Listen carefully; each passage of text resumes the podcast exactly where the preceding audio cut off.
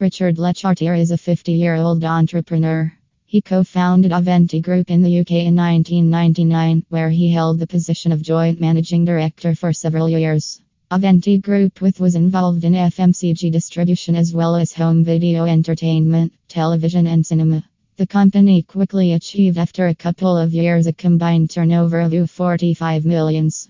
Aventi became a major force in the home entertainment business distribution with a catalog of 4,000 movies. Aventi got later on board the Paris based investment fund Edmond de Rothschild as minority equity partner. The company was later sold in 2014, having gone through a safeguard period. Lechartier also set up ILY Films, a UK company involved in production and distribution of commercial feature films. ILY Films has been involved in the financing of two historical movies Visa, The Documents of Freedom and The Legend of Jin Ling. Both movies are being co produced with AAA Group. Other involvements include the financing of the following projects The Search of Savannah, a European Western feature, It's for Your Own Good, a European drama feature, and The Maestro, a historical drama to be directed by Roland Joffé.